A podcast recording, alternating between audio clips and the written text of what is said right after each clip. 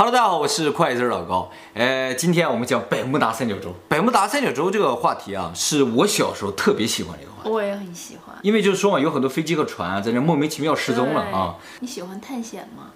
探险啊，嗯，我喜欢看别人探险。那么咱们今天就来聊一下这个神秘海域。百慕达三角洲，百慕达三角洲是位于佛罗里达半岛、百慕达群岛和波多黎各的这么一个三角区域啊，是一片海。据有报道说，百慕大三角洲有失踪案件以来，就已经过去了快一百年了。在这一百年里，各国专家也都开始进行研究，究竟什么原因引发这些飞机和轮船的失事，啊，消失吧啊。到现在为止呢，其实都没给出一个统一的答案，因为没有一个合理的解释呢，所以猜测就特别夸张了。有人说是穿越，嗯，也有人说是叫外星人给掠走了，等等啊。到地底下去了啊？对对对，我记得我小时候啊听过最有力的一个说法，就是说那个地方能形成巨大的漩涡，然后那个船呢就被卷到漩涡里了。哎，那个《One Piece》里面，路飞他们的船也是有巨大的漩涡。但是你想出是出不去的，就要冲着那个漩涡中心走的话，就能出来。嗯，他们是这样说的。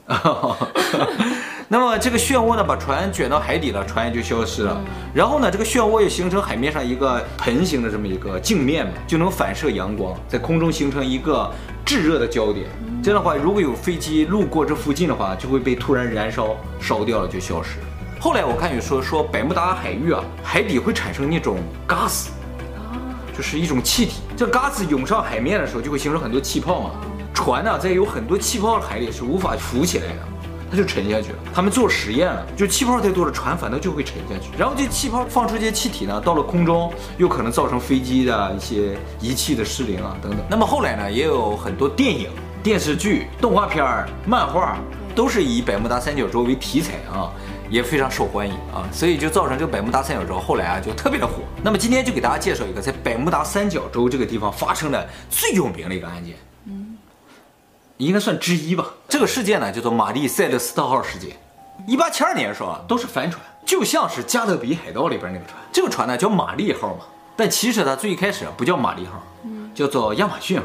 它是加拿大生产的一艘船，这个船生产完了之后呢，起上的名字叫亚马逊号。之后，人们渐渐发现这个船的运气不太好。哦，有的。这个船呢，刚一下水没几天啊，第一任船长就过世。嗯。后来呢，这个船很快就发生了一些碰撞的一些交通事故，然后呢，还出现了搁浅。嗯。各种各样的事情就在他早期就发生了。所以呢，后来这个加拿大人就把这个船卖掉了，卖给了美国人。美国人买了这个船之后呢，就把它翻新了。重新给它命了个名字，叫玛丽号。一八七二年十一月五号这一天，玛丽号呢就从纽约出发，装载着一千七百桶工业酒精，前往意大利。这个船的船长啊叫本杰明。船出发的时候呢，船上有船长、船长的老婆、船长的两岁的女儿和七名船员。哦，一家人。对，其实好像就是要带他全家出海旅行的那种感觉。哦、哎，过了七天之后呢，另一艘加拿大籍的船呢也从这个纽约港出发了。过了一个月呢，十二月四号这一天啊，这个加拿大的船就是后出发这个船啊，就隐隐约约在海上看到前面的玛丽号，嗯，他就觉得很奇怪啊。按理来说，他比他早出发七天，他是追不上他的，但是却看到了，看他在全速的前进，嗯，但是呢，航线有点奇怪，他就一直盯着看，看了两个小时，他们觉得这个船啊，好像在漂流。在这个地方呢，我们就要特别强调一下，这个加拿大船的船长。和玛丽号的船长，他俩是特别好的朋友哦，啊，所以呢，在这个海上看到自己的朋友的船，就会多看两眼啊。那他看他在漂流之后呢，他就觉得很奇怪，于是呢，就命令船员呢放了一个小船下去，他就和几个船员坐着这小船，就靠近了这个玛丽号。到这个玛丽号上面就爬上去了，一看船上一个人都没有，但这个船还在跑。当然，它是帆船，有风它就会跑啊。上了船之后，他们就发现船上所有门都开着，什么东西都是完好的，就是没有人。酒精还在啊？对，货舱里的酒精啊都没有被动过，食物、水什么都是完好的。后来他们经过仔细的勘察，发现啊，船上的罗盘和时钟被破坏，船上应该还有个六分仪。这个六分仪找不到了，还有个精密手表，就这么一个仪器啊，也找不到了。还有呢，就是除了船长的日志之外，剩下所有的资料都找不到。那么这个玛丽号上面是有一个救生艇的，他们发现这个救生艇不在了，但是呢，这个救生艇不是慢慢放下去的，是被人砍断，断，强行放下去，就可见当时情况是有多么的紧急。那么船上整个看上去的感觉，就像刚刚还有人，只是现在突然人就没了。然后呢，也感觉是故意弃船。我刚才不是说找到了船长的日志吗？那个船长日志写到了十一月二十四号，也就是十天前，加拿大的船发现玛丽号是在亚速群岛附近发现。这个十一月二十四号的日志呢，就写他们离亚速群岛还有一百公里啊，也就是说这十天呢飘过来，船呢稍微有点漏水，但是呢整体来说是非常良好的，开也完全没有问题啊。于是呢，加拿大这个船长就命令说，大家把这个船啊。开走。那么到了直布罗陀海峡之后呢，他们就立刻报了警。海事法庭呢，就对加拿大船上船员的勇敢和技术表示赞赏啊！你们在海上发现这么一艘幽灵船啊，还能把它开回来，真的是非常的感谢啊！然后呢，警方就把这个船上一千七百桶的这个工业酒精也卸下来，发现一千七百桶里边只有九桶啊，好像泄漏了，就是空了。剩下都是完好的。按照海事事件的一般处理啊，像这种情况是要对这个找到船的人给予奖励的。于是就对加拿大的船长和他的船员呢，给予了玛丽号船价值加上他船上货物价值总和的百分之十五的奖励。但其实呢，这比规定啊少了很多。为什么呢？是因为海事法庭认为啊，这个事情很有可能跟加拿大船上的船员有关系，他们有嫌疑。对。你又无法证明跟你没关系，因为海上就你们两艘船嘛，嗯、是不是啊？但是还要给百分之十五，于是就降低了点额度。那这个玛丽号呢，也就成为后来众多电影题材当中的鬼船的原型。那么这个事件啊，大概就是这样的。里边有几个没提到的地方，给大家补充一下。这个船长啊，三十七岁，很年轻。船上的船员最大的一个三十五岁，剩下全在二十几岁。船长是美国人，船员里边有两个是美国人，三个荷兰人，一个丹麦人。和一个德国人，那么这个事情从表面上看，最大的一个谜团呢，就是为什么这个船能航行的情况之下，船员会选择弃船？如果排除加拿大人的嫌疑，你觉得是什么造成他们弃船？看到了不明生物。对，这是一种说法。有很多人就说他们一定是看到了什么非常恐怖的东西。超恐怖的。于是非常惊慌的情况之下，立刻选择了弃船。但是很快就有人反驳了这种说法啊，因为啊，你如果比如说看到巨大的章鱼啊，或者是。龙卷风啊，或者什么的，你弃船也没用啊。那我也不会在那儿等着呀。是啊，那你弃船就弃船，你砸坏罗盘干嘛？罗盘不是他砸坏啊，就是那个龙卷风或者是章鱼一拍给他弄坏的。嗯，不明生物吧？哦，那还有人说呢，可能是由于船员的暴动，就是船员七个人，对对，因为你带老婆了，带孩子了，对对对对，他不满啊，暴动了，然后他们就坐船逃跑了，然后像船长全家就被他们抛尸到海里面去。但是这种情况也被人否定了。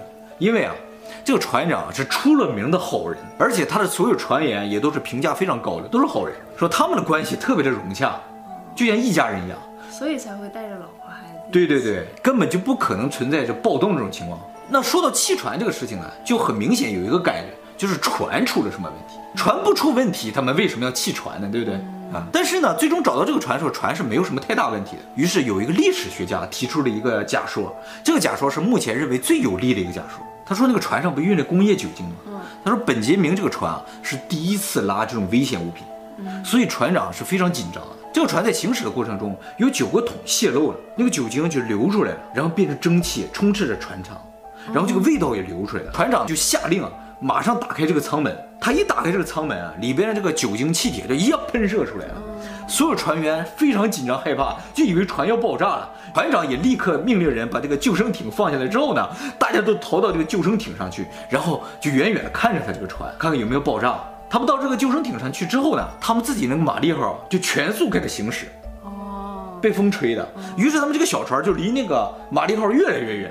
他们就在这个小船上飘啊飘啊，飘了十几天、几十天，他们就不行了。直到四十年后啊，这个事情发生了一个重大的转机。嗯，就是四十年后啊，突然间有人发现了一本手稿，这个手稿呢叫做福斯迪克手稿，就跟我们说那个福尼切手稿一样的啊。这个福斯迪克手稿啊，是一个叫福斯迪克的人写的，他呢其实已经过世了。嗯，他的朋友在整理他的遗物的时候，发现了他一本日记，就是这个福斯迪克手稿。这个日记里面就提到了这个船当年失踪的所有的细节。他为什么会知道？哎，他这日记里上来就说了，他呢其实是这艘船上的一名乘客。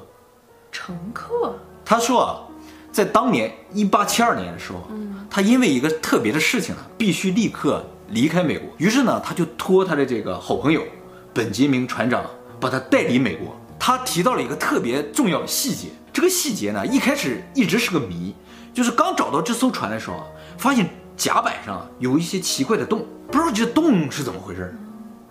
他这个日志里就写了，他说其实啊，就是船长因为带着老婆孩子出海嘛，他就想让老婆孩子能够瞭望大海，于是就特制了一个高高的甲板，插在这个船的甲板上，然后上面有个台儿啊，然后人就可以爬上去之后站在那个台上看更远。